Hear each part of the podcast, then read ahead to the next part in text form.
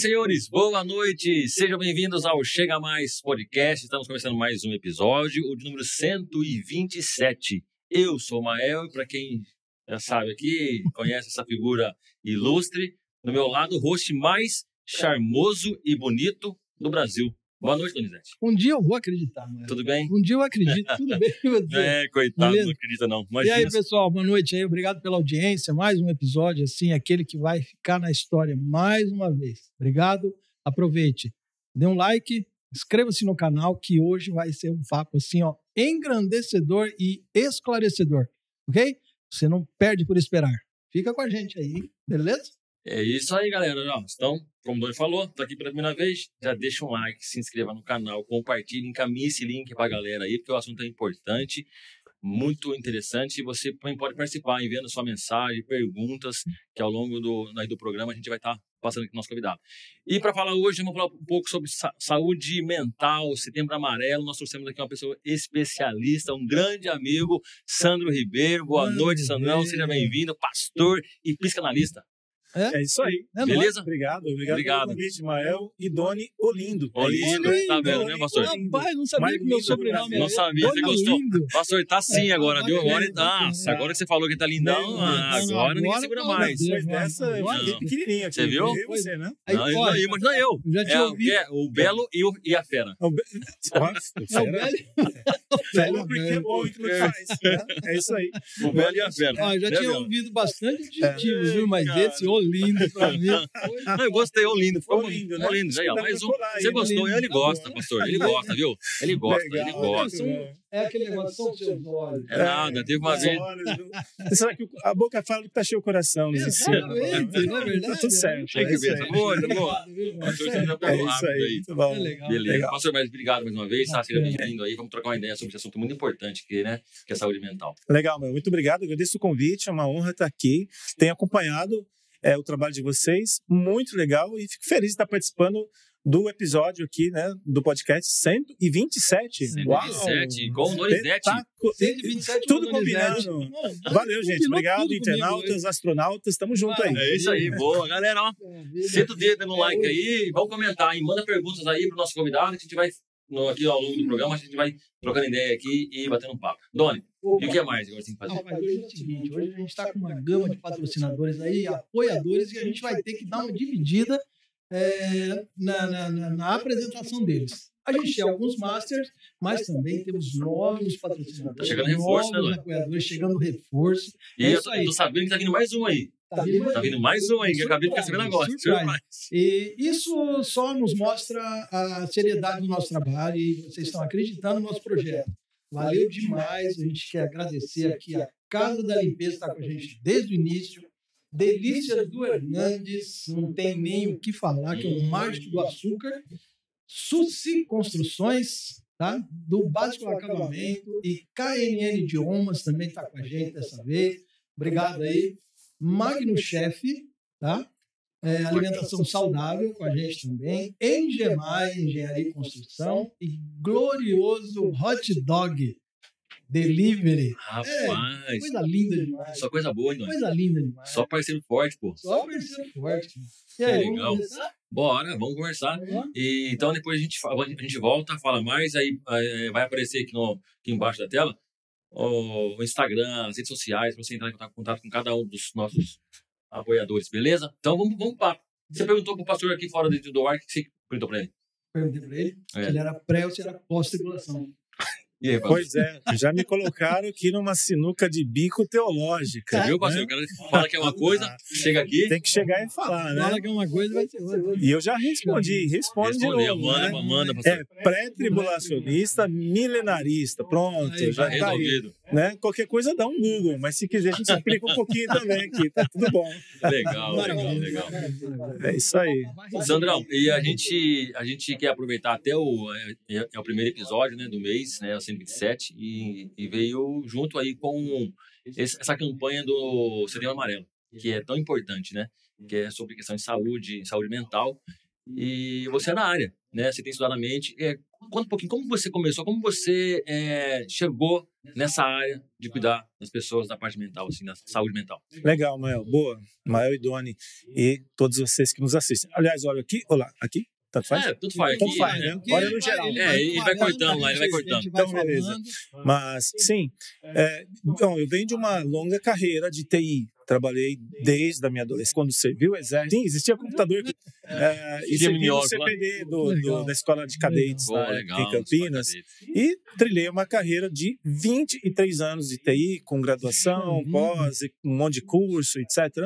Mas no finalzinho, ali no ano, há quase 15 anos atrás, eu tive um surto de pânico, tive uma crise de pânico. Eu estava trabalhando num cliente eh, de informática, à época já não era mais, não trabalhava no regime CLT, já tinha minha própria consultoria, era Uhum. parceiro de um, de um grande amigo meu.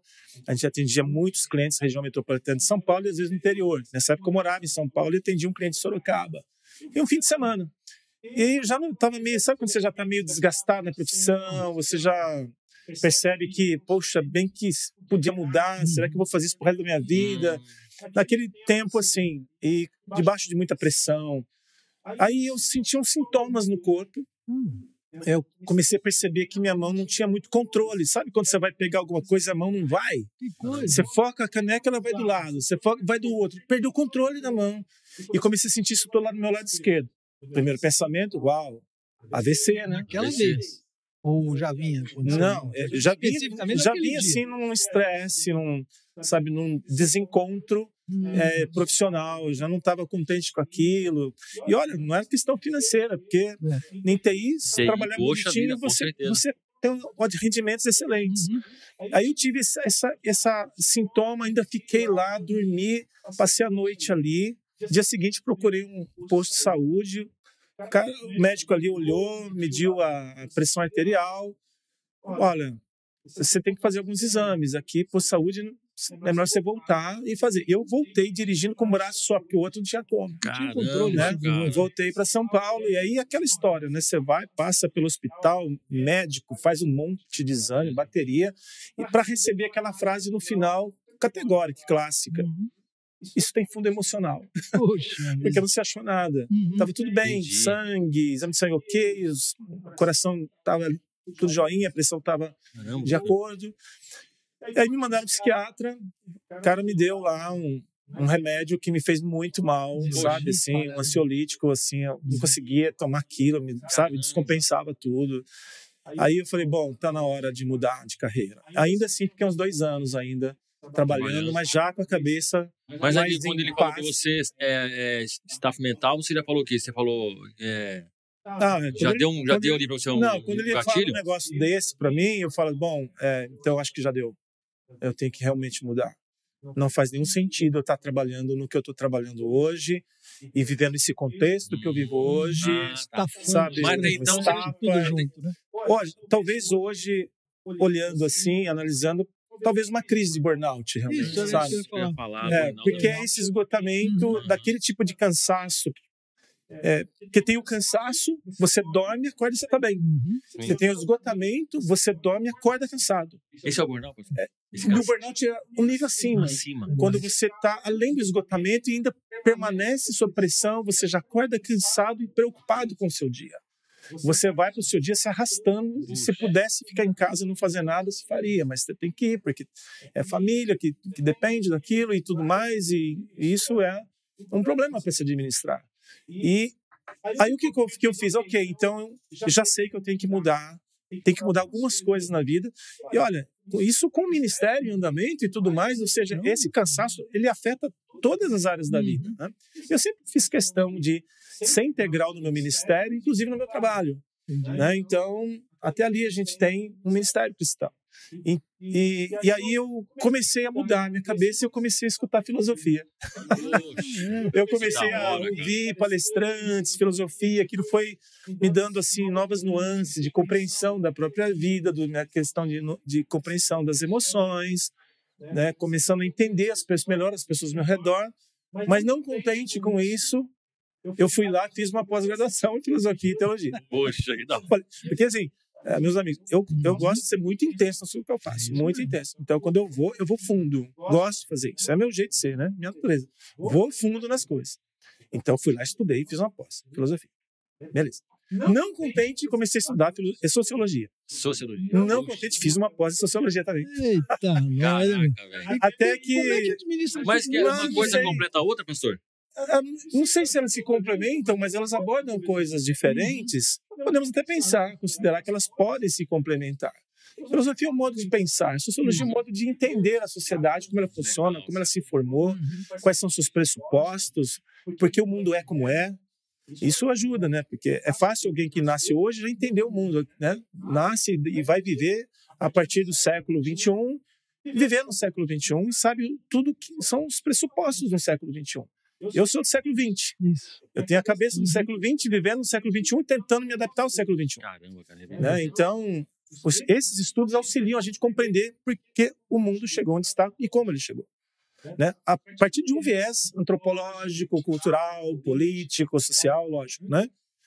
Em termos da fé, nós, nós temos todas as respostas necessárias, mas é importante a gente buscar esse conhecimento. Eu fui atrás.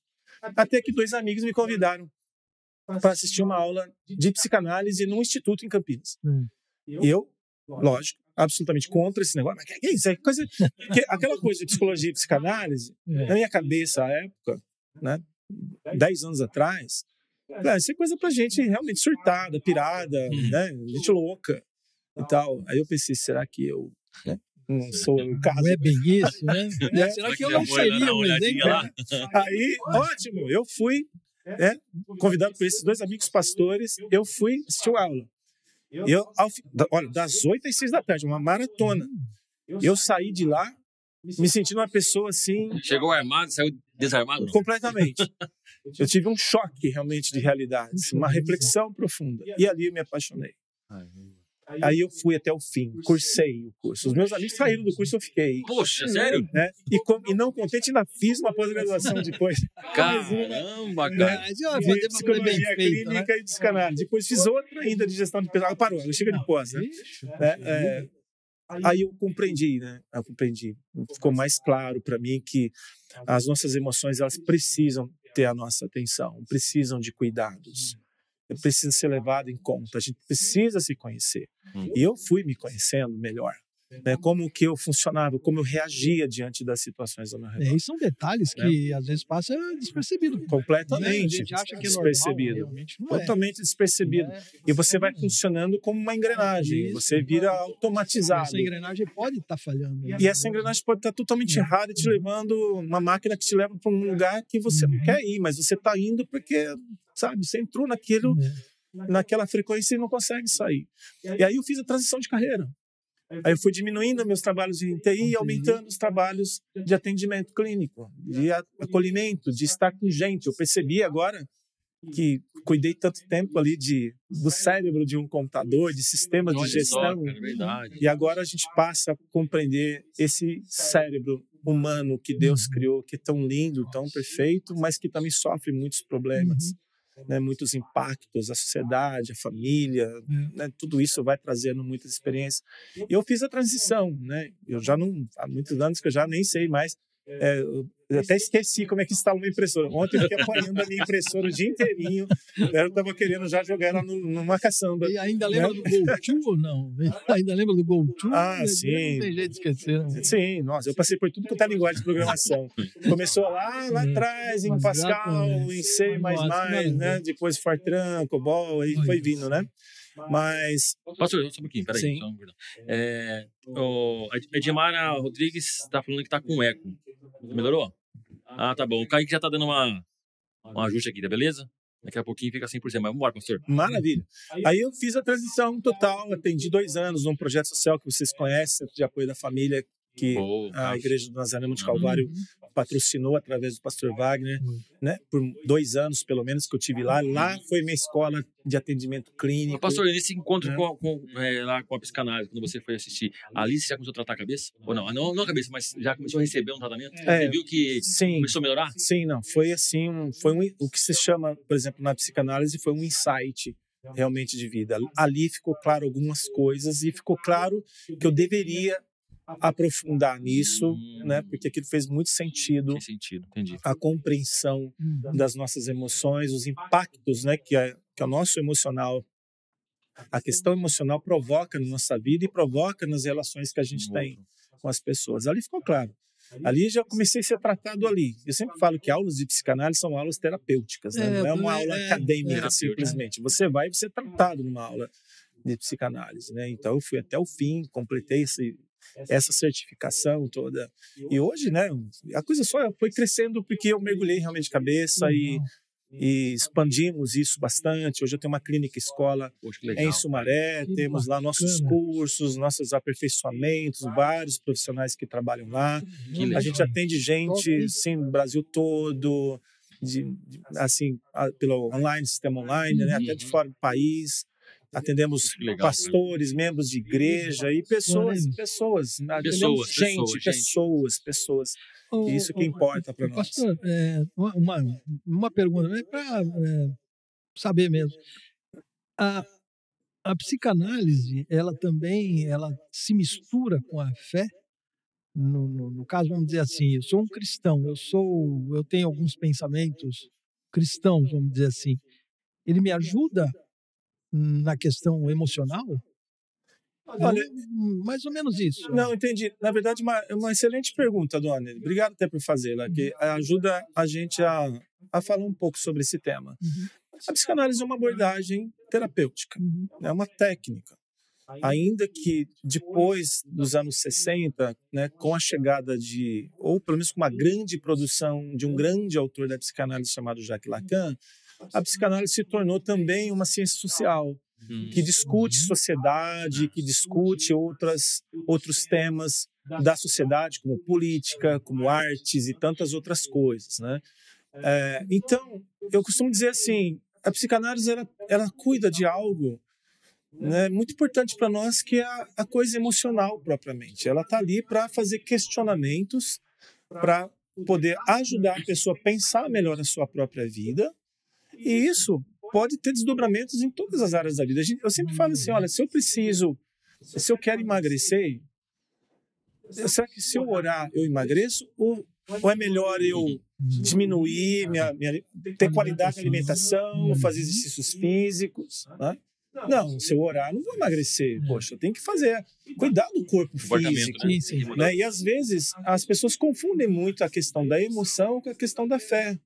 Eu gosto de citar o próprio exemplo de Jesus. Jesus mostrou para nós o que é ter emoções muito bem vividas. Jesus chorou.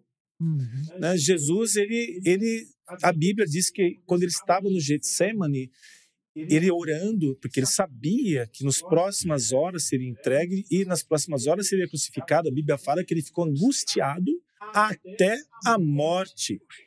Ele sentiu. Toda a emocionalidade que o ser humano pode sentir. Uhum. E o que, que ele fez? Né? E, e ninguém pode dizer que ele não era um homem de oração. Jesus é o modelo de oração. É o modelo. Não faltou oração jamais para o Senhor. Né? Né? Ele orava. E quando ele estava angustiado, ele voltava para convocar os discípulos que estavam dormindo. Por que, que ele volta? Né? Porque estava se sentindo só, talvez. É. Me ajuda em oração. Né? Me ajuda a carregar esse Esse fardo. exatamente. E depois, na cruz do Calvário, já crucificado, ele diz: Pai, por que me abandonaste?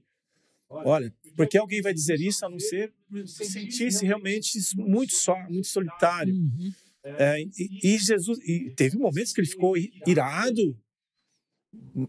Né? A gente vê Sim. toda uma emoção sendo vivida em sua plenitude. Jesus nos ajuda a entender o que é ter as emoções. Mas veja, ele sempre procurou por pessoas Uhum. quando ele estava nesses momentos duros, né? Tava ali os seus discípulos com ele.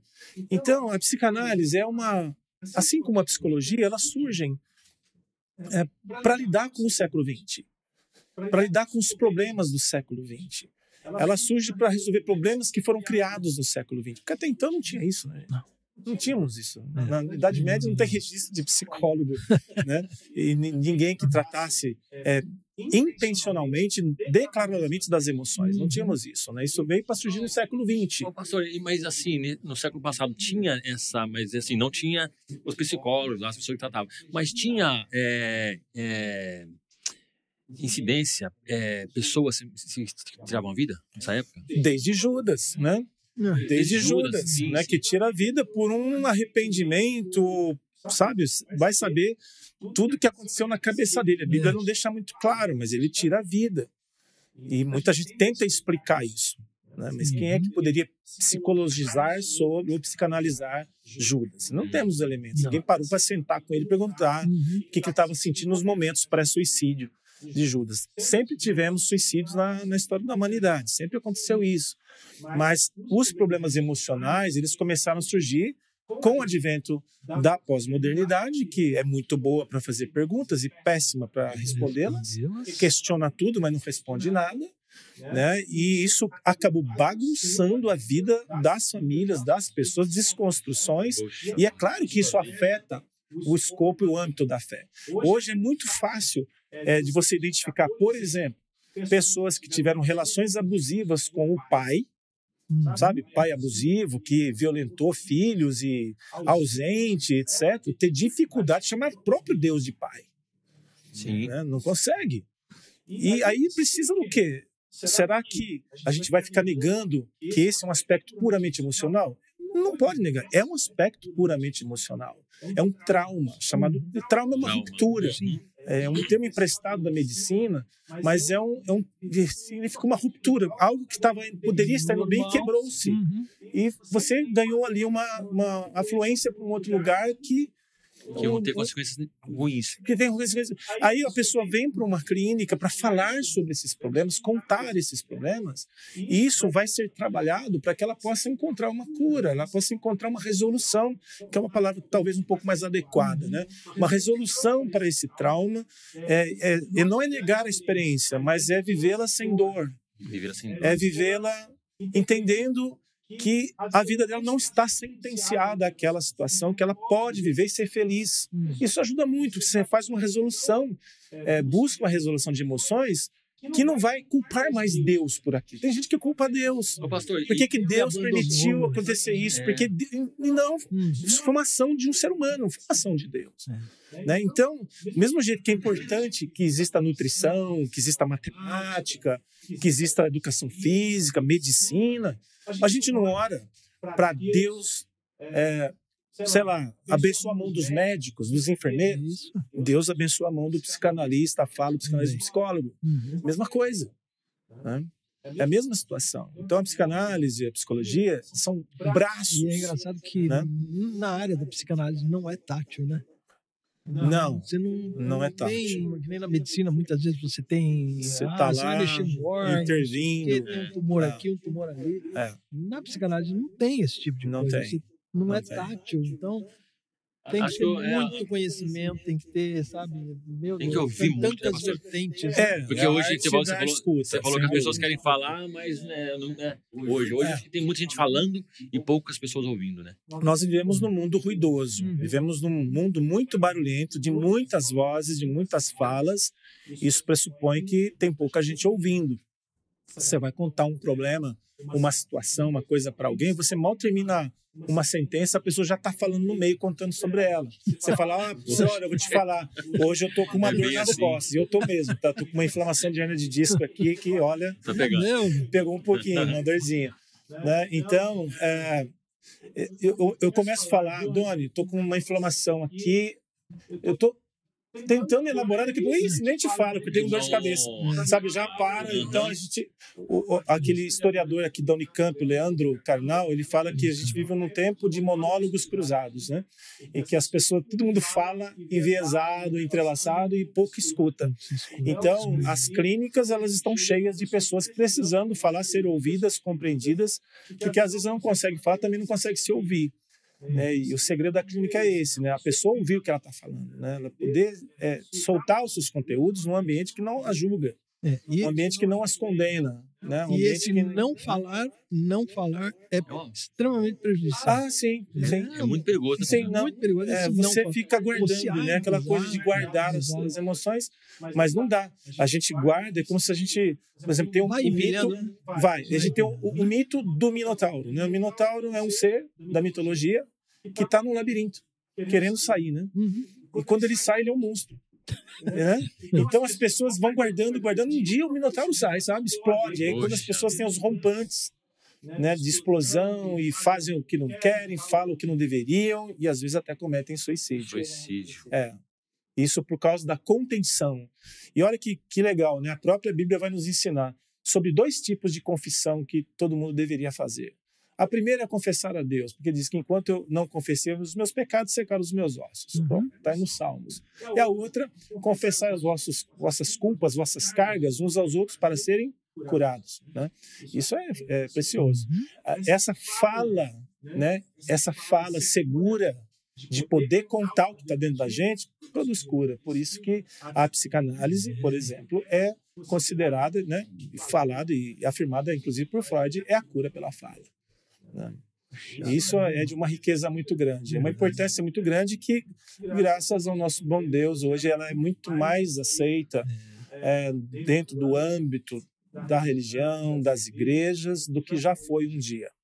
É, antes não, a gente resolve tudo na oração. E não é assim. É, é, Né? é um tabu também, né, pastor? Que- É São com a coisas- oração e também né, Aham. com a fala, com o nutricionista, com tudo. É.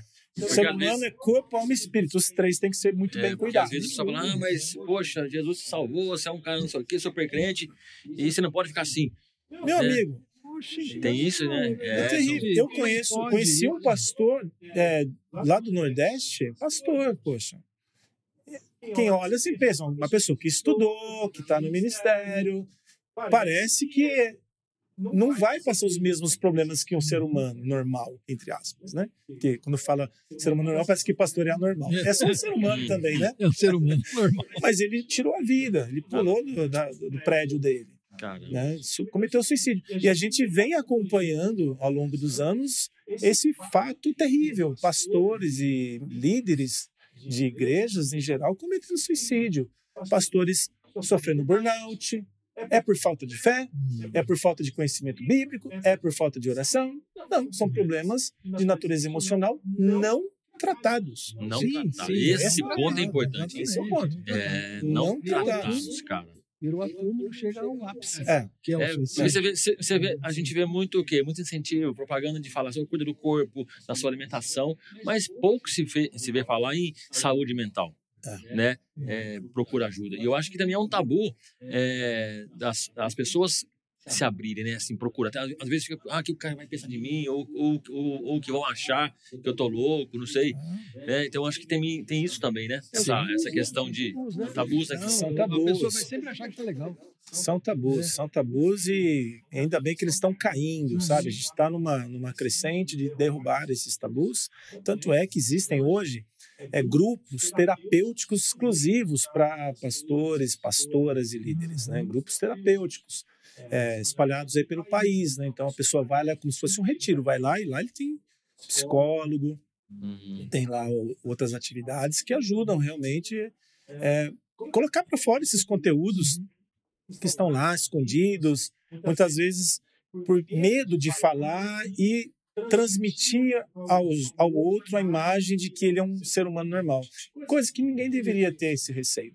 Somos normais, estamos suscetíveis aos dramas. Eu, eu gosto de pensar assim, sabe, é, Doni e Mael. Nós somos completamente imaturos para coisas que a gente nunca viveu. Né? Parece uma, uma, uma profecia óbvia, e é, Hum. é uma coisa óbvia. Mas tem gente que acha que não. É, eu, eu tenho certa maturidade, experiência para viver coisas semelhantes às que eu já vivi. Ou situações muito parecidas mesmo com o que eu já vi. Agora, coisa que eu nunca vivi, eu não sei como eu vou lidar. Tem certas coisas na vida que eu não vivi, certas perdas que eu nunca tive. E quando isso acontecer, como é que eu vou estar? Será que eu estou bem emocionalmente para suportar isso? Ou já estou levando todo um peso de não. Pô, se eu tivesse uma notícia ruim, quando eu tive uma crise de pânico lá atrás, eu não sei se eu estaria com vocês hoje aqui, sinceramente, Caramba. honestamente falando. Uhum. Então a gente tem que levar esses fatores em consideração. pastor, e qual que é a importância, por exemplo, de uma pessoa próxima? Por exemplo, assim, que nem, ah, chegou a pessoa, no caso, o pastor foi lá, tirou a vida dele. né? Tem como identificar sintomas, sinais, comportamentos que a pessoa, essa pessoa já não está legal? Porque às vezes uma pessoa depressiva, ela consegue disfarçar muita coisa. né? Tá bem, tá conversando, mas ali no íntimo dela não tá legal. Como tem alguma maneira de você bater o olho e falar assim, precisa de ajuda? Tem É. como não?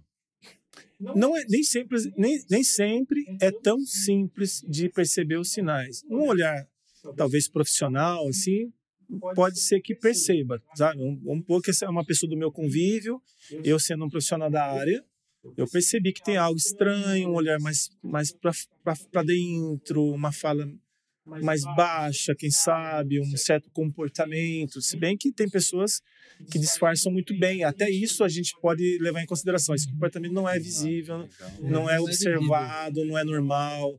E aí um- alguém que já está com o olhar um pouco mais treinado, um- uma escuta mais treinada, vai conseguir identificar.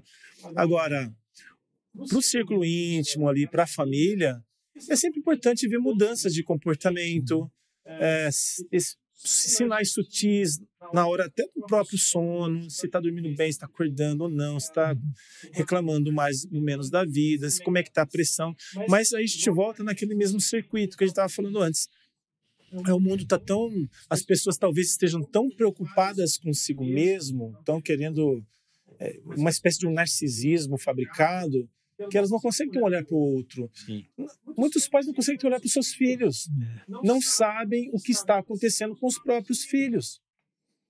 Aí vem uma- um bilhetinho lá da escola. Mas esse não pode ser meu filho que fez um negócio desse, porque aqui em casa não é assim. Não é assim porque não tem espaço, não verbaliza, não conversa, nem nada. Não sabe nada que tá É, e, e aí né? só vai procurar uma ajuda quando tá, o problema está muito avançado. Então, a questão é: tem sinais, existem sinais. Mas parece que não tem uma sensibilidade, Sensibilidade. hoje Na verdade, sensibilidade. Então, para perceber os sinais. entendi, pastor. Bacana, gostei. Vontade, Você né? vai ver assim nas casas, nos lugares, está todo mundo com né, o famigerado smartphone, é, smartphone, porque dá Smartphone. fome, né?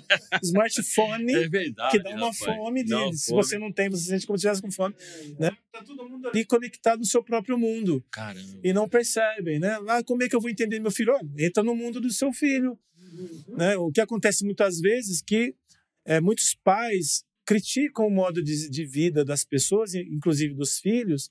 Ah, porque no meu tempo não era assim, porque não é assim, e tal, etc. Mano, não era mesmo, não tinha smartphone na época. Porque se eu tivesse smartphone quando eu tinha 5 anos, eu ia ter as mesmas questões de qualquer criança de 5 Mesma anos. mesma né? É assim, Hoje a criança, Né? é, você tem que dar um, dar um celular na mão deles. É, é a sensibilidade. Na verdade, é- não é nem os sinais, né? Porque os sinais eles vão, vão existir, de repente. Existe. Mas o que falta é a sensibilidade. Eu tava com um amigo meu, ele falou assim que o cara foi cortar cabelo, conversou com ele normal, tudo certinho, bonitinho. No outro dia se matou, tirou a vida. É. Aí ele falou, nossa, como que eu não percebi nada? Né? E o pai também depois culpando, poxa, que- onde será que eu errei? O que, que eu fiz tal? É complicado, né? Pra caramba, hein? muito. Os sinais já estavam lá, né? Já estavam. De alguma forma, Passou despercebido. se a gente busca entrar no universo, no mundo dessas pessoas, a gente, especialmente os afetos próximos, Uhum. a gente percebe que tem alguma coisa que não está bem encaixada. Aí a gente vem cá, vamos conversar o que está acontecendo, tal, fala um pouquinho. Porque é, é fácil depois que acontece um problema desse, todo mundo se sentir culpado e falar como que eu não percebi, Uhum. etc. Mas depois a vida volta e continua não percebendo as pessoas ao redor, sabe? Nossa, cara. Então, assim, é, é, é um mundo assim, é, que trafega muito nessa coisa narcísica, nessa coisa visual, nessa coisa do eu, eu, eu É, o tempo todo. Narciso aí. E aí a gente, às vezes, dentro de uma.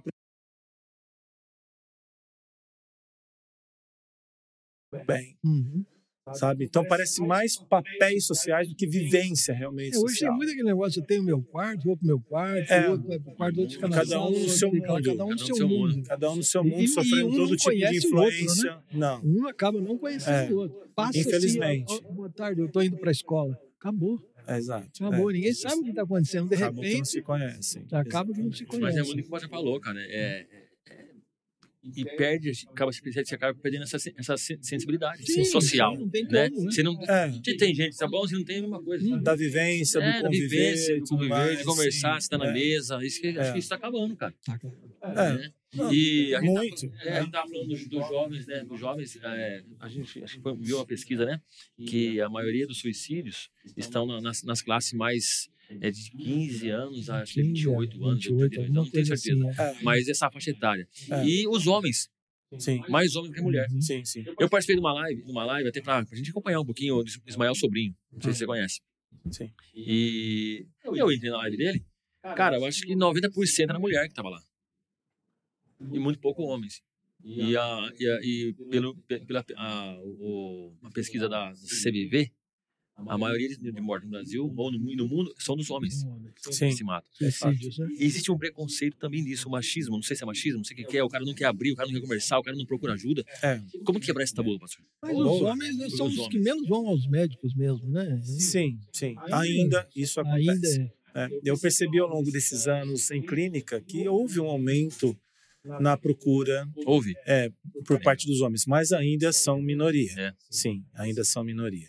Eu não sei, pode ser um resquício é, desse patriarcado, de um machismo, pro- provavelmente é, né? Se a gente for é, pensar sociologicamente, sim. Mas também tem alguns fatores aí prévios, né? Por exemplo, é, biologicamente, biologicamente, o homem tem músculos maiores, ele costuma ser maior, né? Costuma ter mais força, costuma ter né, mais força na média, mais rapidez. Então isso pressupõe que nós estamos diante de um provedor, né? De alguém que tem que bancar tudo, né? Essa figura do provedor. E o provedor ele tem que estar lá, ele tem que estar pronto para briga, ele tem que estar pronto para dar o suporte, tem que estar pronto para tudo.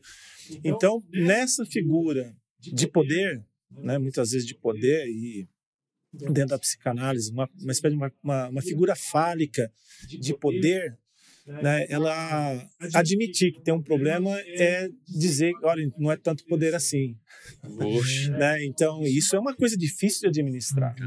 Né? Claro que existe todo um movimento hoje de, é, de desmistificar, de certa forma, isso, mas também é, de desmontar muitos argumentos em relação a essa figura. Né? Claro que o homem tem o seu papel, tem, né, tem os seus pressupostos, e ok que seja assim.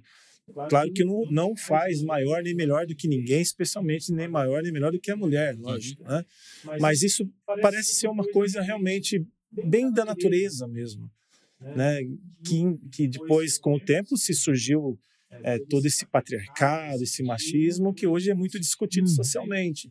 Mas parece sim que se ele buscar um atendimento, uma ajuda, parece que está admitindo uma fraqueza da qual ele não quer que ninguém ache que ele tem.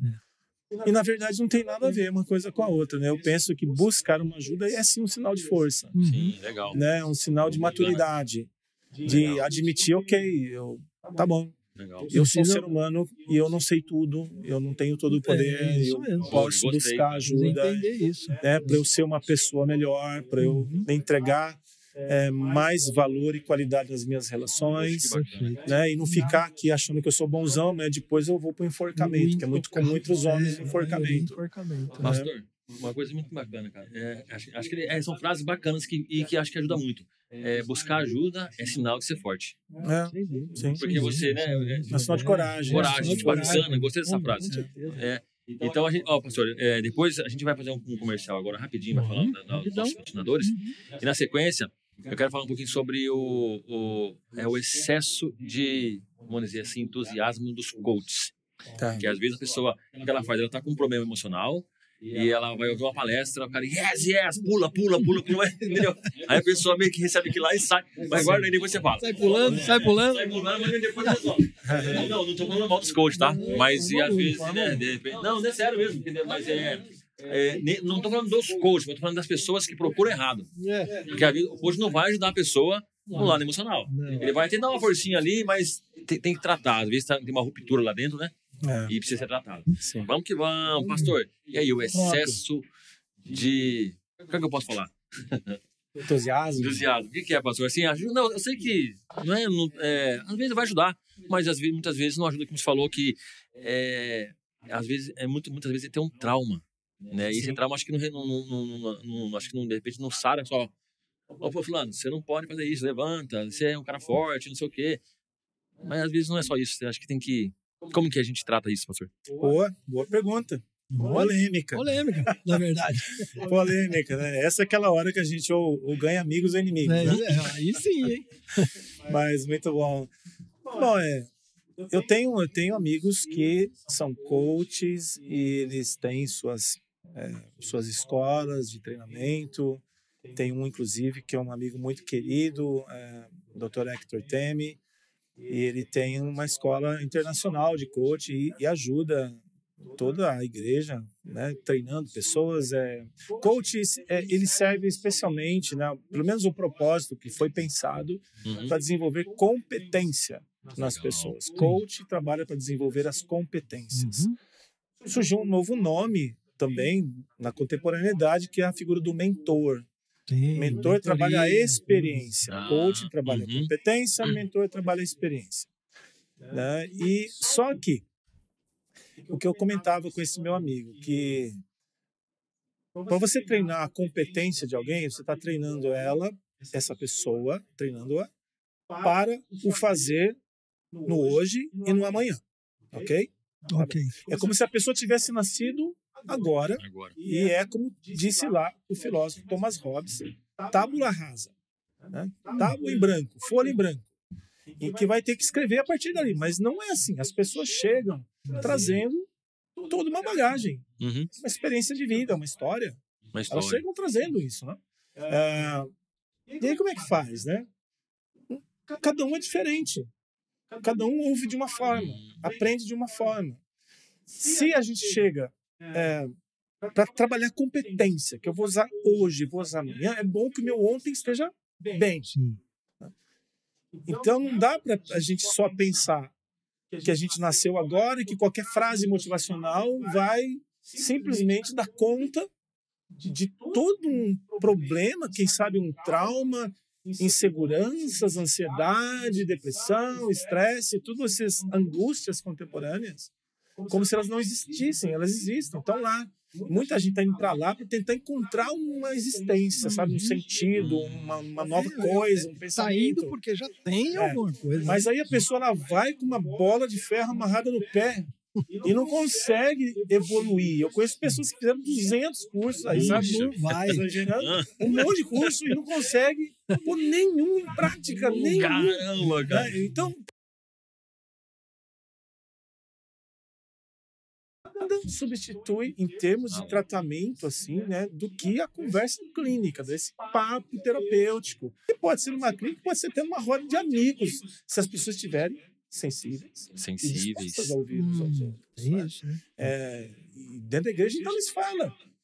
Poderia ser uma extrema comunidade, assim, de cuidados e curas. Mas até na igreja as pessoas não querem se ouvir. né? Aí, tá bom, vai lá para aquele ambiente de treinamento, uma imersão, as famosas imersões. Imersão. E show, luzes, O- o música, fogos e presentes. E, É. e você gasta Câmera, 5 mil reais, não sei não quanto, para fazer aquela imersão. Né? Como se aquilo fosse fazer a pessoa nascer de novo. Mudar a né? sua vida completamente. né? É, como se ela fosse nascer de novo. Uhum. E ela grita, ela chora. O problema é que chega segunda-feira. Hum. Né? E quando chega segunda-feira, hum, Uma decepção. vai ter que enfrentar o chefe, vai ter que enfrentar o cliente, vai ter que enfrentar o fornecedor, vai ter que enfrentar os filhos, o cônjuge, o boleto para pagar, um monte de coisa. Tá do mesmo jeito lá. E aí você vai ficar, vai, vai gritar? Vamos lá, vai dar tudo certo. Entusiasmo, tal, não Fica pula, dá as voltinhas, tal, dá cambalhota, não sei o quê, vai dar tudo certo. boleto. É, sim, sim. Não, não, não consegue, porque eu, eu tenho coisas, temas na vida, não Então eu falo assim, não, ok, temos que olhar para o futuro, planejar o futuro, apesar do futuro não existir. O futuro não existe. Uhum. Eu não consigo ir lá. Não. né? O que eu tenho é hoje. O Porque futuro, se você for lá, você fica, você, você fica ansioso, pastor. é, por isso que fico ansioso, porque eu quero trazer o futuro logo. E quando eu chegar lá no futuro, não, o futuro é presente. né? Então, não tem. Futuro é uma construção né, mental. Que vai- ele não existe, não, ele não vai ser. Da mesma coisa. Tampouco existe um passado. O passado já passou. Sim. Ou eu consigo voltar lá? Uma lembrança só. Se voltar depressão. Tem máquina do tempo? Não. Se voltar, depressão. Não. Eu, o que eu tenho são os traços, as vivências e as dores do passado. Estão comigo no passado? Não, agora. Né? Então, a gente não trata o passado, mas o que restou dele em mim. Então, se eu não conseguir tratar isso, Entendeu? trabalhar essas questões, eu posso receber as palavras motivacionais mais lindas do mundo Que que não simplesmente não fará o menor sentido aquilo tudo. Eu não consigo pôr em prática. Então, primeiro precisa consertar o que sobrou de ruim, de experiência mal, de, de que vão trazer essas angústias contemporâneas, aquela coisa que começa no medo da insuficiência, vai para o exagero do, da ansiedade, vai para o esgotamento do estresse ou para a reatividade de uma síndrome de pânico, que vai levar lá para um esgotamento, sabe? Que estica a borrachinha até não dá mais, quando você solta já não volta. E tem gente que gosta de falar que o ser humano é resiliente. Eu, particularmente, não, eu tenho um pouco de reservas com relação a essa resiliência. Resiliente em algumas, alguns materiais da natureza, que você vai, deforma, faz um monte de coisa e ele volta ao seu estado natural. O ser humano nunca volta ao seu estado natural. Toda vez que ele passa por traumas e problemas, ele acaba voltando um pouco diferente. Né? A gente fala de resiliência como se a gente fosse, sabe, indestrutível. Uhum. Aí vem esse esgotamento. E tem esse discurso ainda, pastor? Esse, muito tem, discurso, tem muito, sim. Resiliência, a gente até tatua resiliência tal. É legal pensar assim, ok, eu vou seguir, mesmo com dores, mesmo com problemas, Tá, mas isso não quer dizer resiliência, isso quer dizer coragem, fé e tal, porque a gente cai, levanta, toma as bombas, né, tombadas da vida, a gente vai lá, levanta ferido, mas levanta e vai seguindo em frente para até curar. E depois esse esgotamento, esse, esse, sabe, esse lugar de cansaço que vai fatalmente redundar numa depressão que não tratada, não curada, sim, aí vai para uma neurose mais aguda, mais dolorida que costuma levar as pessoas ao suicídio. Uhum. Né? Então, legal que existam coaches para tratar sim, competências, competências, mas que quem for buscar, que, né, que também vá buscar estando num momento bom de sua vida, sabe, com coisas resolvidas, sabe, com resoluções bem encaminhadas, porque não vai simplesmente desculpe, vocês vão gastar dinheiro. E não vai resolver nada. Nada. Resolve o que está pendente, fecha ciclos da vida, monte de ciclo aberto, aí vai abrir mais um. Monte de livros, entre aspas, né, só fazer uma metáfora, né? um monte de livros lidos pela metade da vida. Nossa. Né? Aí quer abrir um novo, com um monte. Sabe, você já vai trazendo uma carga de fracasso. Uhum. Aí você vai para aquele negócio, vai ter um choque de, de Disney, sabe? De mundo da fantasia. Caramba. Que às vezes não tem. E aí então, eu gosto da, da perspectiva de coaching, fiz, né, gestão de pessoas e coaching, fiz na PUC, muito legal, muito bom, mas funciona muito bem se a pessoa tem uhum. temas muito bem já resolvidos, encaminhados na vida. Aí sim ela será... Se não está resolvido, a decepção é maior ainda. É, sim, você ganha mais um problema. O Jorge, o Jorge XP. Ah, depois eu vou passar uma pergunta para o pastor aqui, do... O que, que é isso aí, Vitão? Aí, ó. Nossa, cara. Fala pra você, pastor Santos, você tem que voltar aqui sempre, viu? Eu tô achando Pode que... voltar aqui sempre, porque Não é possível tá isso. Glorioso. É mais um patrocinador também, né? Então a gente quer, ó, glorioso hot dog, o melhor hot dog da cidade. Delivery. Delivery. Ah, é, é só delivery, né? Então você tem que entrar em contato. Vai aparecer aqui embaixo também, aqui, as redes sociais, o telefone. Que telefone, Doni? Tá aqui embaixo, né? Tá embaixo. Você, e ó, entrega em 20 minutos, hein? É melhor. Colocaram é, um, um tempo aí. Que é o, o lema deles? A melhor, o melhor dog é uma mordida de distância. Caramba! Caramba melhor cara. dog é uma, é uma mordida de distância. Não saia de casa, ligue que tem uma entrega rapidinha. Rapidinho, pessoal. Vai cair um caso aí, feriado, gente, ó, liga lá pro como que é, Doni? Chamei o Glorioso Hot Dog, o melhor dog da cidade. E é o seguinte, hein? Se vocês assistiram o Store do Glorioso e não se surpreenderem fazer um pedidão, cara. Duvido, hein? Ó, isso é um desafio. Assista o Store lá no, no Instagram do, do, do, Glorioso Hot Dog que vocês vão se surpreender. Beleza? E já aproveita e faz o pedido, cara. É, legal. Pastor, tem aqui uma pergunta aqui, ó, da, é, né, pergunta é uma, o Jorge, né, mas eles, é, Resiliência acho que não é, é, bem ao pé da letra. Tá mais para cair, é, cair, levantar e seguir em frente, se adaptar e não desistir. É, é, mas toda reflexão sobre é, termos ou serviços criados é de extrema relevância e se dialogar. Legal, Jorge. Obrigado pelo seu comentário. Realmente, muito bom comentário.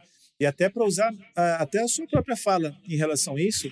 Então, é, quem sabe a gente, ao invés de resiliência, porque dá essa essa medida que a gente é, levanta e está tudo bem, mas usando o seu termo, que eu gosto até mais do seu termo, de adaptação.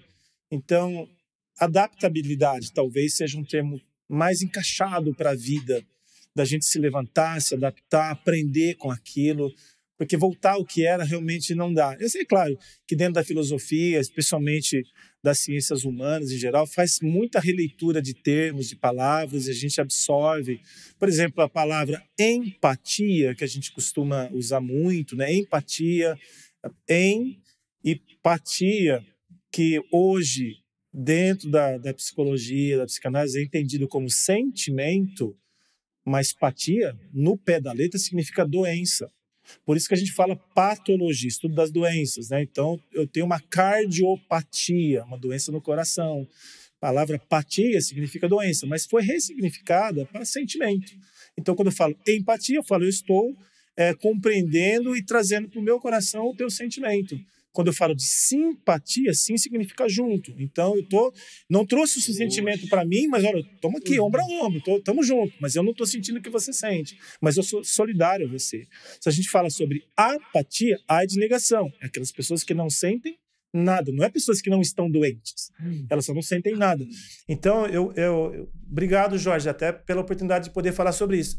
Então eu vou começar a usar, em vez de resiliência, adaptabilidade. Me parece muito mais, bacana, bacana. Muito mais legal. Obrigado. Bacana. Aí, vamos participar, pessoal. Ó, mandar um abraço também aqui para Andréia Pontes. É isso, Sandro. Andréia Pontes, estava falando aqui. Valeu, Andréia. Quem mais? O Alberto Jacob.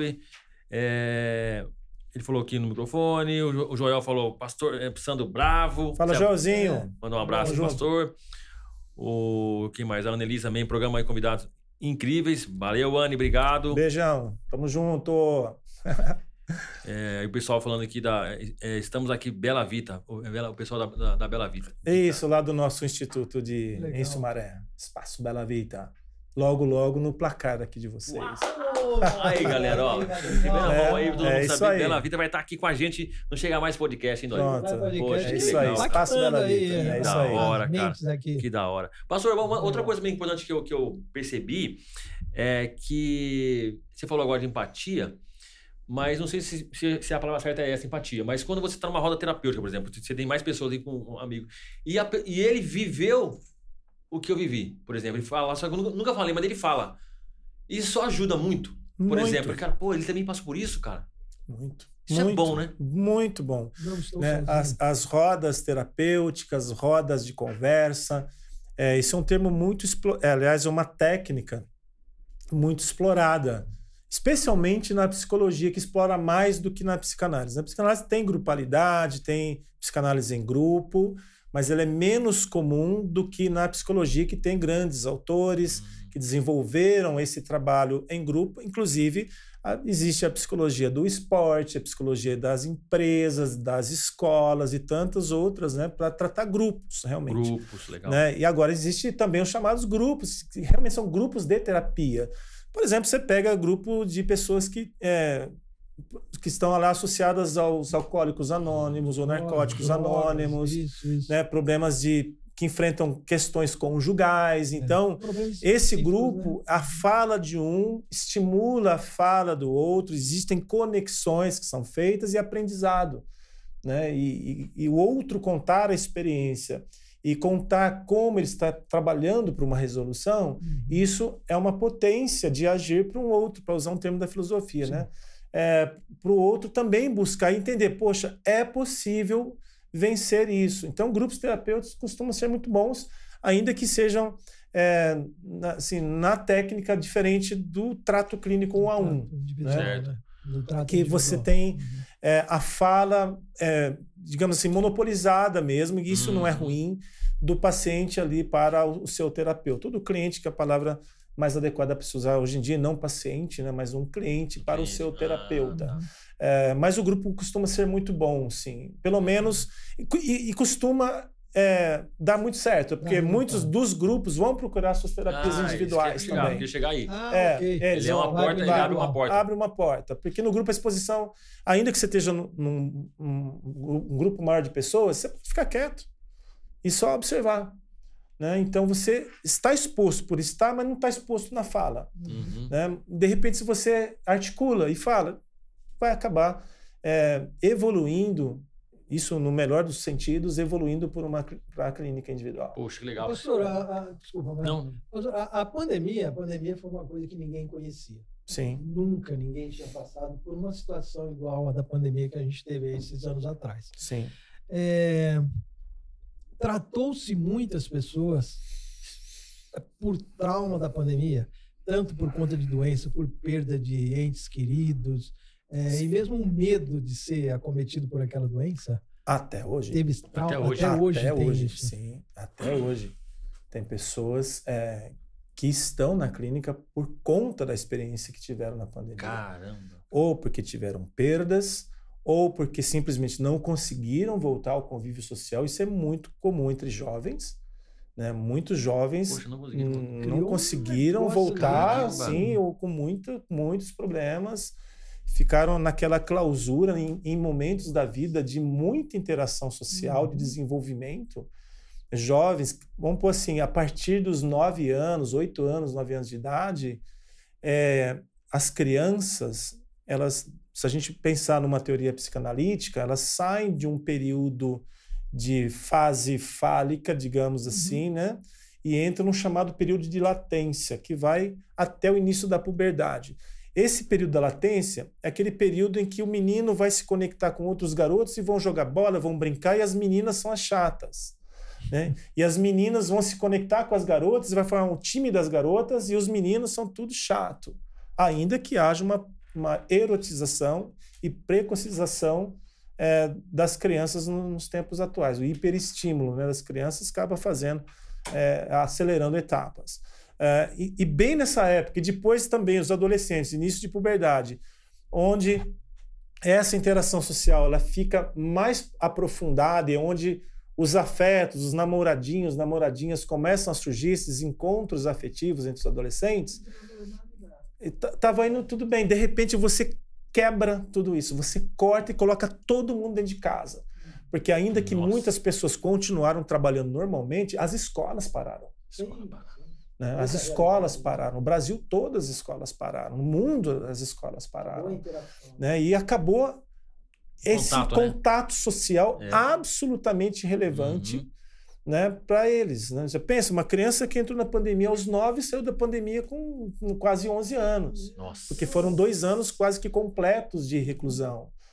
E assistindo aula pelos dispositivos aí, pelas mídias, pelos, né, pelos programas aí de, de reunião É. digital e tudo mais.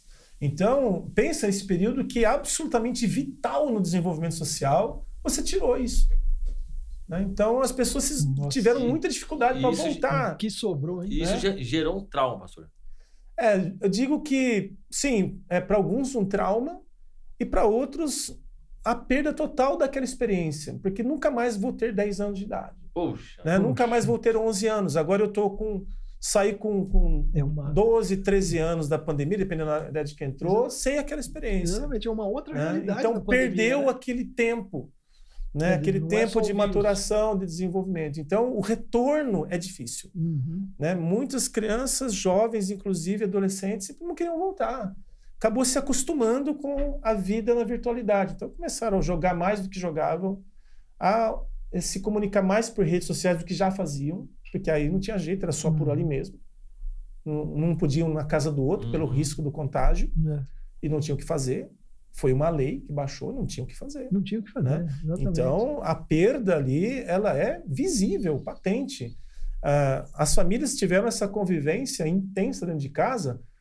Olha, a última estatística que eu tinha visto que tinha aumentado em cerca, não sei se já fecharam toda a estatística, mas estava em 30% o número, aumentou em 30% o número de divórcios, que já era alto. É mole? É. Teve um incremento. Caramba. Aí porque realmente eles viam não Conviver aguento. intensamente, Não, ninguém soube lidar tipo com assim, isso. é, tô com lidar estranho de casa. Exatamente. Não é, mas- Desconhecido. Que que- é. Sabe, as coisas, para algumas famílias, foi um aprofundamento de Começaram relação. conhecer realmente, Isso, né?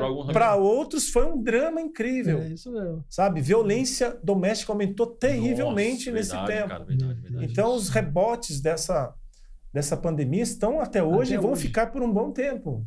E, po- e as clínicas es- encheram, né? encheram. encheram de pessoas querendo, buscando forma de sair desse universo É. né, doente, adoecido das relações.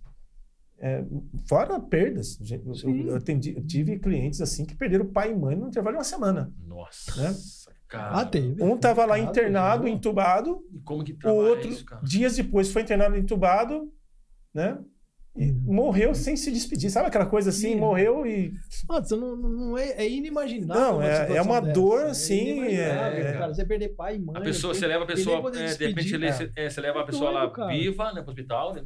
Sim. E depois você não vê mais, porque O que não podia nem, nem ter contato mais, ver Não. a pessoa. Então, o não, que é. sobra a partir de- desse momento da perda? O que sobra pra mim? Meu Deus. São muitas, É muitas perdas e difíceis de lidar. Então, Você começa a questionar tudo. É, o né? Alberto falou, o Alberto Jacó falou assim, é, Jacó, o Jacob, é, a violência doméstica cresceu absurdamente. sim, absurdamente. É fato, isso é um fato. Isso aí a gente pode pegar qualquer estatística do Ministério da Saúde, isso vai estar lá. Né, registrado esse, de casos relatados, obviamente que tem um, Relatados. você sabe que é relatado quem sabe a minoria da- das É, situações. é, então a gente sofre até hoje, muitas pessoas ainda estão procurando por conta é, da experiência traumática, aí sim, muito trauma, né, da, desse período da pandemia. Ô, pastor, e o, como que fica a, a, a, a posição e o viver de quem ouve, por exemplo, no seu caso, do lado de cá, o cara que Uhum. ouve. Como tratar? Se hoje você ouve uma, tá lá uma pessoa lá, você fala. E conta uma história, não sei se, é- se é assim que funciona, uma história terrível, que tá passando um trauma. E você, como que você trata isso? Como você absorve isso sem comprometer você? Boa. Porque eu acho que, né, eu acho que que comprometer emocional, exatamente. Porque você fala, misturar é, de repente você né? tá ali, Não você ouve aquilo que cara, como que é misturar, né? Se como que você É. trata pra trabalhar isso? Boa. Excelente pergunta, viu? Muito relevante e talvez é, por conta dessa da resposta que se dá a essa pergunta, muitos começam a uma carreira de estudos em psicanálise ou mesmo em psicologia e a grande maioria a simplesmente abandona Ah. para não não conseguir lidar com isso, Poxa né? vida. Dentro da psicanálise isso chama-se contratransferência. Né? Quando eu, eu peguei aquele conteúdo e, e meio que me coloquei na mesma posição, Uhum. né? Então, tem várias coisas que podem ser ditas a respeito disso. Ah, Primeiro, usando a própria palavra que você trouxe, como é que você absorve? Primeiro, é, os terapeutas mais experientes, que, que estão realmente ali, porque são dessa profissão, têm vocação para isso, eles não absorvem. Né? Então, eu não absorvo nenhum conteúdo de meus clientes. Zero. Nenhum. Não é um problema é- meu. É difícil. O problema dele é dele. Eu estou ali para ajudá-lo a compreender o próprio problema dele. Não é meu. Eu não posso trazer para mim, porque senão são dois com problemas e nós dois Uhum. temos que ir para o analista. É. Né? Então, primeira coisa, o terapeuta não pode absorver. Absorver. Ele tem que sim gerar né, o, a- aquele ambiente de que a pessoa está segura, está sendo ouvida e levada em, com toda, em consideração com toda a dignidade, respeitada Uhum. nos seus sentimentos. Né? Alguns vão chamar isso de empatia. Só que às vezes é um pouco. Parece mais simpatia do que empatia, sabe? É, entendi, Então, sei como a palavra é muito ampla, tudo bem que alguém que fale, não, isso é ser empático na clínica. Mas ser empático ao pé da letra é eu trazer para mim isso. Sim. Né? Uhum. É, eu não posso trazer para mim como profissional, senão eu não seria um bom profissional. Imagina uma figura, um neurocirurgião, tá? Neurocirurgião. O cara está mexendo no maquinário ali na cabeça, né? Abriu lá o encéfalo e vai mexer ali. Uhum. Se doer nele, se a mãozinha dele tremer, ele compromete aquela vida para sempre. Nossa, é verdade. Né? É. Ele está operando uma cabeça que não é dele. né? É uma cabeça de outra pessoa. né? Eu costumo dizer isso para os nossos alunos, até para analistas das quais eu faço supervisão, porque o analista ele precisa fazer supervisão, né? ele, tá- ele tem que ser cuidado por alguém né? também. E tem que falar como é que ele conduz suas sessões. Ô, né? pastor, esse cuidado, é, é, é, esse cuidado que você fala, ele faz, ele já é, faz parte do processo de não absorver? Faz parte, exatamente. Porque, Porque, se, se você, se você não, não, não absorve, mas, mas aqui, quando não vai absorver? Como não absorver? É. Porque como você ouve uma, ouve uma É. história Uhum. e eu não eu sei, eu tô falando assim como um leigo, né? Porque, poxa, de repente você ouve alguém falar uma coisa terrível, esse cara, que nem, por exemplo, ah, você falou que a pessoa perdeu a mãe e o pai em, questão de uma semana. É, Cara, sim, sim. como que você, como que É. é aquilo lá pra você, né? É. Como que trata isso? Como não se emocionar? É como não, não, é, como não se envolver. Você emociona, mas depois. É, sim. São técnicas, lógico que tem técnicas, né? Mas tudo. Não, É. claro, tem técnicas, né? Tem até uma frase, eu acredito que seja de. é, não vou lembrar o autor, talvez o Winnicott, falou que se a gente sofre nisso, é necessário que o analista pare seu trabalho e volte para análise. porque Uhum. ele está indo trabalhar com conteúdos, né, que talvez não Nossa. estejam lá tão bem resolvidos, né? Então, se eu, se eu, se eu estou frágil emocionalmente, não sou capaz de ouvir isso, né, sem me abater, me abalar, porque eu estou ali como um profissional. Uma, é diferente de um amigo que conta algo para mim e eu me compadeço e vou chorar com você, né? E aí eu vou, tô junto, a gente tá, mas você é meu amigo, eu tenho um afeto com você, né? A gente tem desenvolver uma relação de afeto. Então a gente se envolve emocionalmente. Agora na clínica não há não há envolvimento afetivo por parte do, do, do terapeuta, Uhum. né? Às vezes acontece o processo de transferência. Hum. O analisando ou o cliente vai tentar desenvolver um, um afeto com o seu analista, mas o analista tem que saber desviar isso e dizer, olha, não, né? Aqui estou aqui, meu papel aqui é ajudar você a resolver as suas próprias questões, né? questões suas, não minhas. Isso, né? verdade. Então, é a mesma figura do, do médico, né? que eu contei agora há pouco. Ele não pode se abalar, sabe? A pessoa chega lá, veio de um acidente, tudo quebrado, faltando um pedaço, aquelas coisas assim, de hospital de emergência. A gente pensa, mas que sangue frio que, É. esse, que esses profissionais têm, enfermeiros, médicos, pessoal que recebe, motorista de ambulância, sabe? Não é fácil você ver um atropelamento, como é que, que eles vão lá, chegam, mexem e estão firmes. E as pessoas ao redor tudo arrepiadas, né? Assim, É. emocionadas com aquilo. O terapeuta é a mesma coisa. Se ele não consegue separar uma coisa da outra, talvez ele tenha que repensar a profissão. Isso. Talvez essa não seja a profissão dele. né? Então, eu já escutei de tudo que vocês podem imaginar de clínica. Caramba. E elas não me afetam. Eu até Uhum. brinco que para mim é tudo muito fascinante entender o mundo do outro. Caramba. Perceber as chaves, o que dói, porque se, se doer em mim, se eu me emocionar numa sessão clínica, eu estou absolutamente interditado e comprometido. Eu não posso ajudar em nada. Eu vou fazer perguntas para esse cliente pensando em mim. Sim. Pode ser que eu faça direcionamentos e até, entre aspas, aconselhamento, porque clínica não está aí para aconselhar ninguém, né? Uhum. Aconselhamentos pensando o que eu faria. Hum. Puxa cara. Isso, em um dado momento histórico, começou a acontecer muito na, na psicanálise, e autores da psicanálise começaram a querer sentir o que os seus pacientes sentiam. E isso foi um drama, isso foi um desvio de, de profissão. Porque daí, como ele sentia o que o paciente sentia, então ele direcionava conforme o que ele achava certo. Aí acabava deixando os seus clientes parecidos com ele mesmo. Tá. Ah, Hum. E Isso não é certo. Eu acabo gerando uma dependência do cliente comigo. Isso é péssimo em clínica. né? Ele tem que ser. Ao- Você desenvolver autonomia, resoluções, responsabilidades, assumir seu protagonismo, parar de fazer papel de vítima, essas coisas. Então, se o analista está sofrendo emoções na clínica, é melhor ele procurar ajuda também. Sim, pastor, mas e Né? quando, mas e quando o paciente ele, ele, ele entende, por exemplo, nem entende, ah, não sei se é essa palavra, mas por exemplo, assim, ah, um, sei lá, uma, uma mulher com um homem, um homem com a mulher. Ele começa a transferir, ah, tem um problema em casa com o marido, por exemplo. Aham. Ela vai lá, começa a se abrir, falar, falar, e ela vê no, no analista a pessoa ideal do marido. É o processo de transferência, sim. Então, mas quando, nesse, quando você quando identificar isso e, e ah, ou não tem, assim, Então, sim. interrompe esse tratamento, Não, dependendo do tipo de situação que acontecer, interrompe Pode o acontecer. tratamento. Pode Uhum. acontecer. Pode acontecer. Aliás, acontece. Né? Existem muitos relatos disso.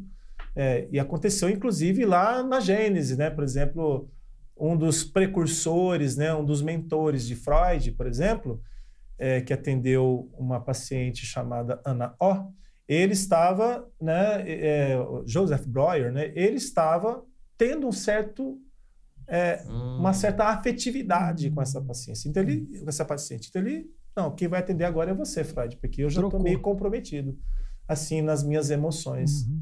com essa pessoa. E tudo bem, passou, foi quem cuidou depois foi Freud. Então pode ser sim, isso está sujeito a acontecer. É. Mas o, o terapeuta experiente ele vai saber fazer uma espécie de um bypass, né? Uhum. Ele ele sai dessa posição de objeto, de identificação, quem sabe objeto de desejo, e contorna isso e devolve para o paciente dizendo: não, eu não sou a solução dos seus problemas, eu não sou o seu objeto. Né? Às vezes não se fala claramente com essas palavras, uhum. mas se leva a esse tipo de entendimento.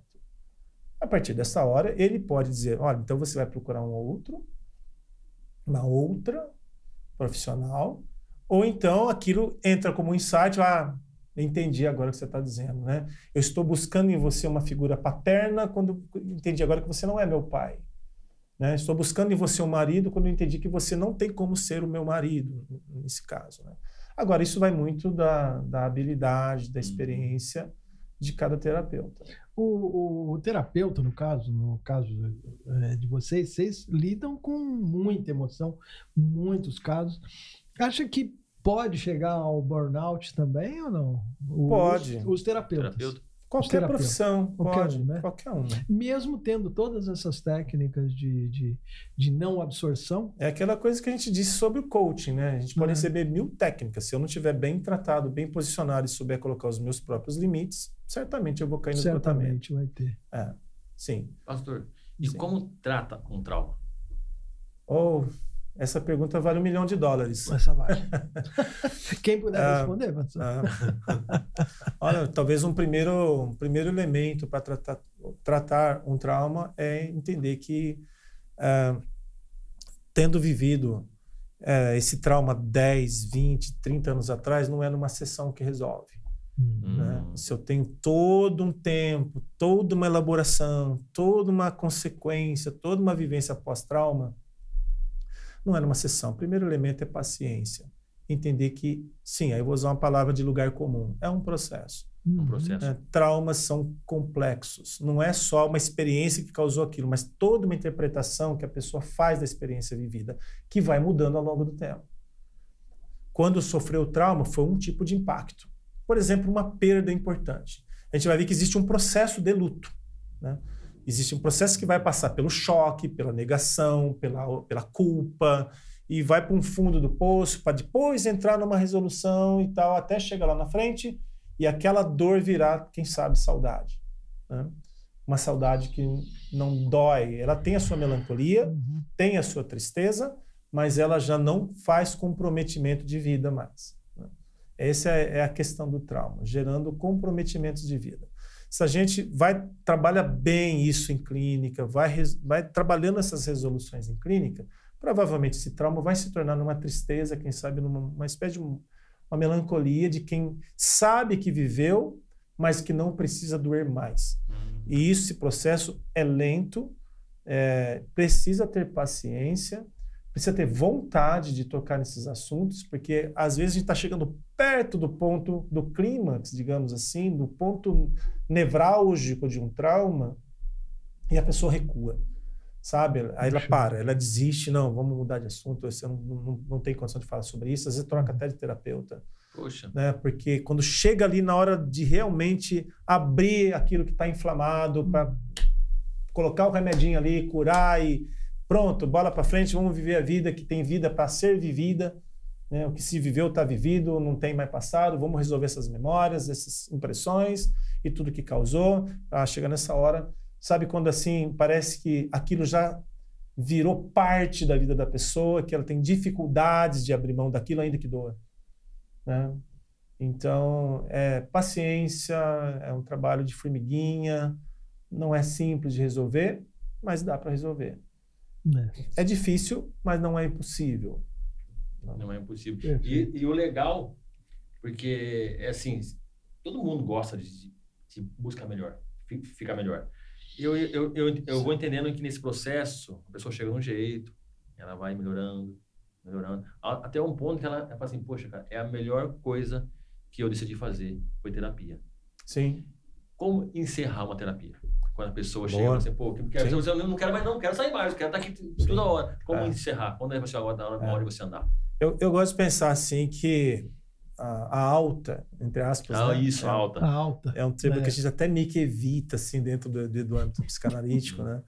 É, quem dá é o próprio cliente que dá essa. Ele, ele pode dizer que está tudo bem a partir de agora, que ele entendeu, tem as suas resoluções, tem os seus insights, tem né, as suas tomadas de decisão, Uhum. é, que vai seguir em frente.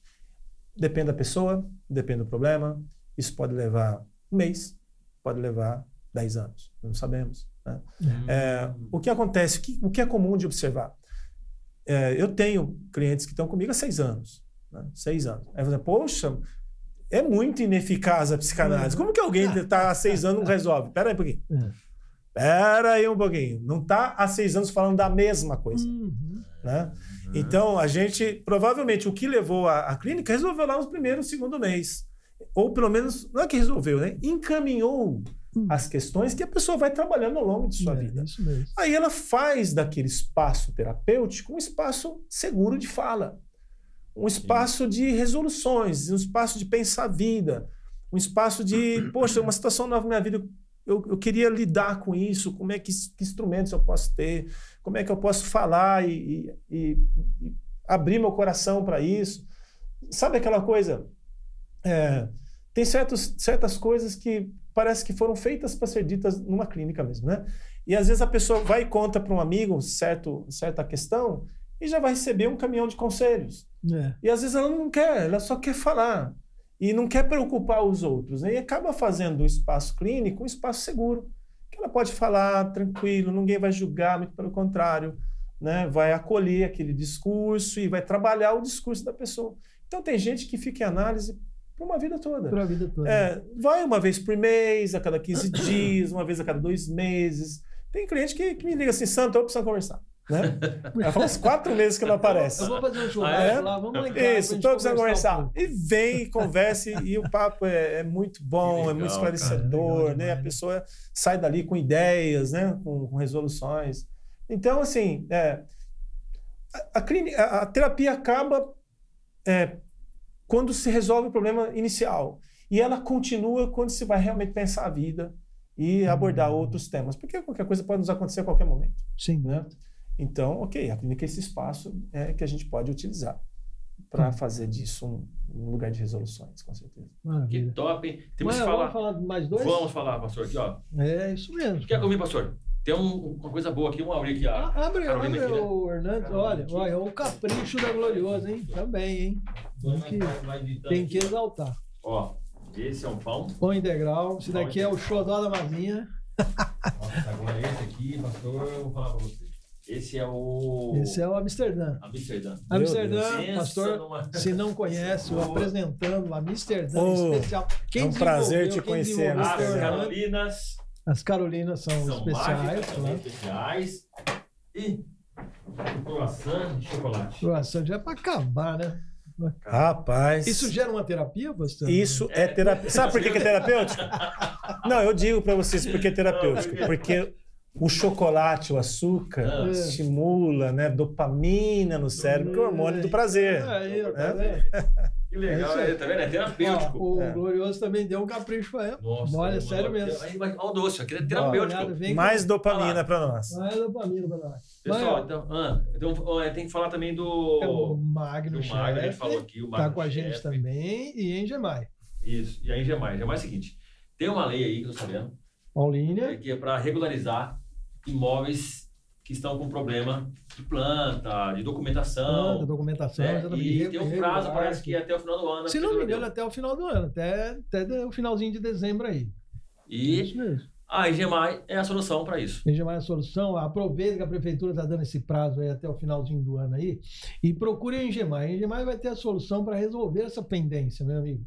Ó, projeto completo. É, o que, que ela faz? Ela providencia toda a documentação para que você não perca essa, essa oportunidade que só a prefeitura está dando. Se você não fizer agora, meu amigo, ó, pode ter certeza, não vai fazer de novo. Bom, se você vai realizar também uma obra, pode procurar a Engemai. É, eles fazem o projeto completo, laudos, avaliações, emissões de ART, tá legal? Vai liberar sua obra ou é alguma coisa especial, então eles emitem também ART. É, atende Paulina e região, atendimento personalizado. Aí eu vi, um amigo meu foi lá hoje, deu uma passeadinha lá e realmente tem um cafezinho. Nossa, especial, aquela máquina lá de café. Eu vou ter que ir lá conhecer isso aí pessoalmente, viu? Engemai Engenharia. Pessoalmente. Procura lá, cara. Tem um escritório assim legal, ele vai ter a solução para o seu problema, projetos completos, hein? Não perca essa oportunidade também de regularizar o seu imóvel. Beleza? É isso aí, Beleza. Mael. Ó, e outra Vai, coisa Zé. também que a gente queria aproveitar aqui é para se desculpar com os nossos amigos que nos acompanharam, que teve uma, uma falha aí no, um- no, no período do aqui no técnica de, de som, mas foi resolvido e nós também queremos também agradecer a todos os nossos patrocinadores, Tem o Magno Chef ainda. todos, então vamos, vamos falar dele também, Mais o Magno o Chef. Magno Chef também. É o Magno Chef, isso mesmo. Né? Vamos falar dele. Magno Chef, ó, sabor único e inesquecível para todas as idades. É? Não é só sabor. adulto que tem que comer. Ah, é, é, cara, pô, alimentação pasta, amendoim. Sem açúcar, Poxa, não tem nada disso. verdade, A alimentação saudável é em qualquer idade, meu amigo. Olha, procure Magno Chef, também está na internet, você pode comprar direto é, pelo Pelo site, site, é. magnochef.com.br. Lá você vai encontrar uma linha enorme de produtos especiais. Ó, creme de pasta, creme e pasta de amendoim. Tem creme pasta de amendoim, tem um amendoim. Amendoim crocante? Amendoim, sim, pacotinho, amendoim crocante, amendoim japonês, creme de avelã. Poxa eu experimentei, meu amigo, vou falar a verdade, hein? Muito mais. Acesse lá e veja as, as opções que tem lá, beleza? Uma Magno grande- Chef. Hã? Magno Chef. Para toda a família. E também pra criança, né? É, O pessoal tá acostumado com o Magno Chef, que é só para pessoas que fazem. Só pra, eles, o pessoal tá acostumado que é só para adulto, para pessoas que vão na Não, academia, não, não, sei não. o quê. Não, Não. é para criança também. Claro, alimentação controlada em todas as idades. Saudável, Magno É. Chef. Eu já, é eu bom, já tenho o meu. tanto assim. Hã? É É. bom pra caramba. Aquele que Magno Chef. Então, lembra do que ele trouxe aqui, aquela Eu pasta? experimentei. Deu briga aqui, viu? a- a Foi bom pra caramba, né? Pasta de amendoim com whey, né? O creme de avelã. Hum, meu Deus. Gente, é Nossa, coisa é boa. coisa pra caramba. boa é terapêutico. É terapêutico. Magno Chef é terapêutico. É verdade. Beleza? É, dopamina? Dopamina? Dopamina, vamos de dopamina. Dopamina. Isso aí, gente. Valeu, hein? Boa. Obrigadão Beleza. aí. Pastor, olha, eu sei que. Não sei quanto está de tempo aí, mas queria dizer que foi muito bom. É. E a gente tem que marcar para você voltar aqui, pra gente falar assim, Jesus e a psicologia. Jesus e a psicologia. Sensacional. É um tema riquíssimo. Eu estou à disposição de vocês, meus amigos. Muito Vi bom. Que é isso? Muito bom. Maravilha. tempo Mas, bom. ó, né? pa- papo sério, cara. Engrandecedor. E o conhecimento dele. esclarecedor, Pastor, você já, você já escreveu um livro ou vai escrever ou você já está escrevendo? Rapaz, sabe aquela coisa vai que você não? parece que você. Essa não é sua praia, né? Ah, sério? Não acredito, Não, cara. Ah, não, eu- Outras pessoas falaram assim pra, pra você, Não, "Ô, não. Sandro, se você já fez um livro, vai estar tá Ah, não, as pensando. pessoas sempre perguntam tal, né?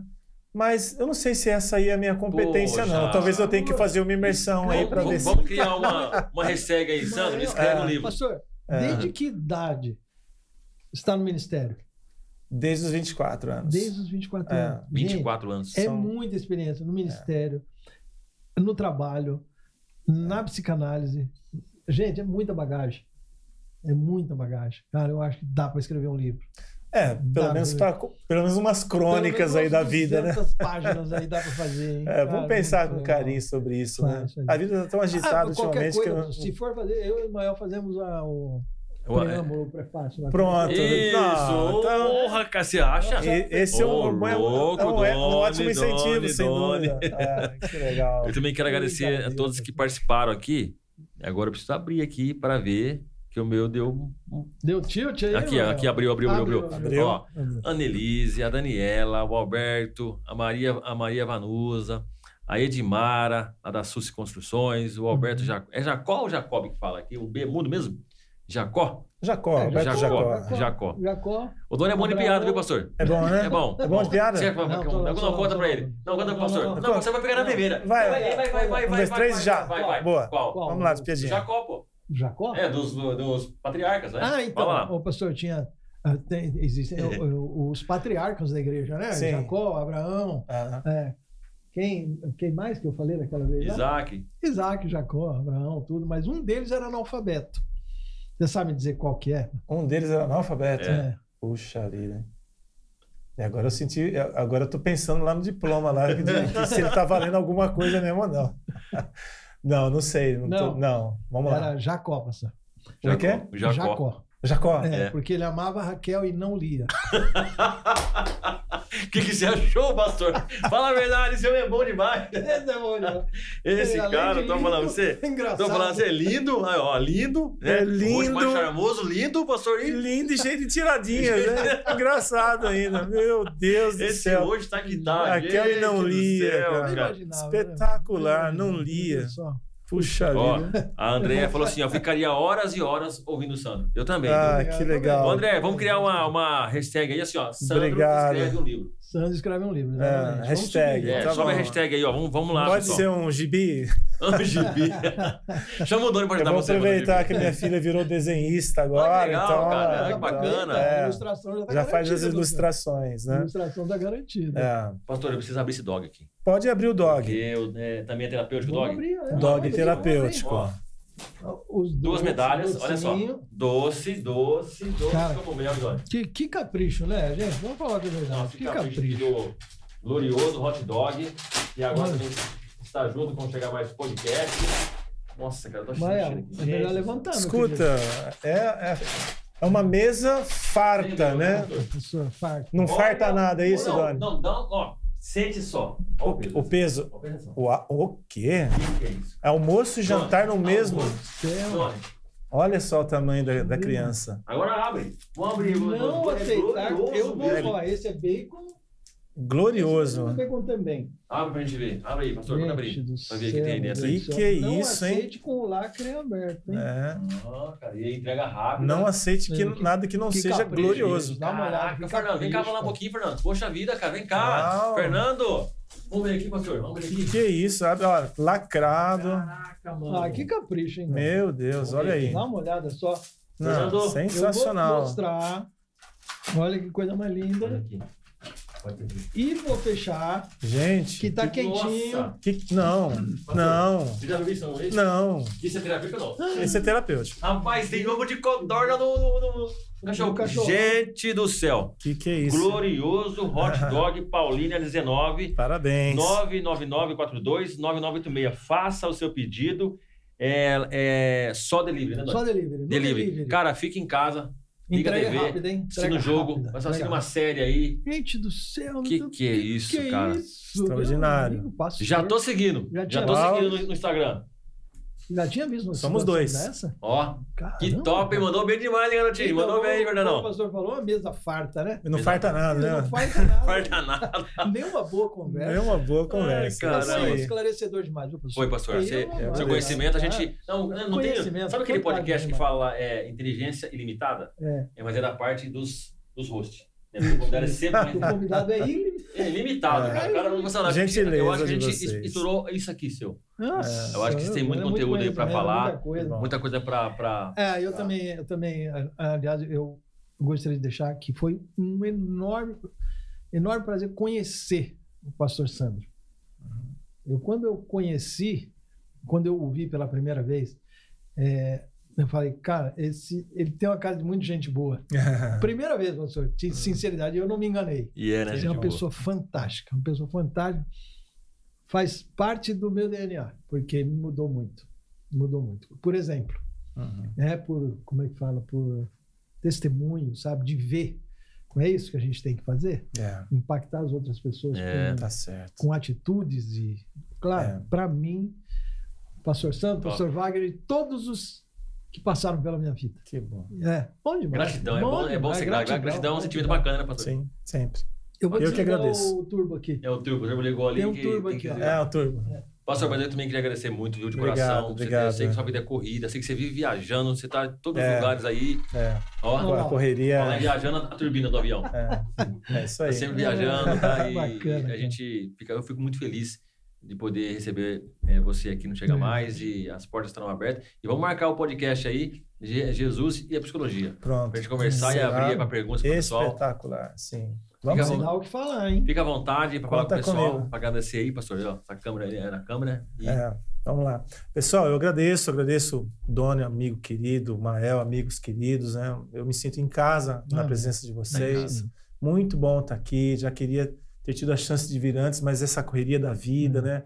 Eh, O Mael já tinha falado há um tempo Imagina, atrás, é. né? Assim que possível, vamos, e graças a Deus deu certo Deu hoje. Para mim é um bom, prazer né? falar sobre esses temas e falar com amigos, então.